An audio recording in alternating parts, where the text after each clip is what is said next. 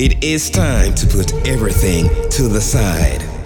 Because for the next hour, you'll be dancing and listening to nothing but good house music.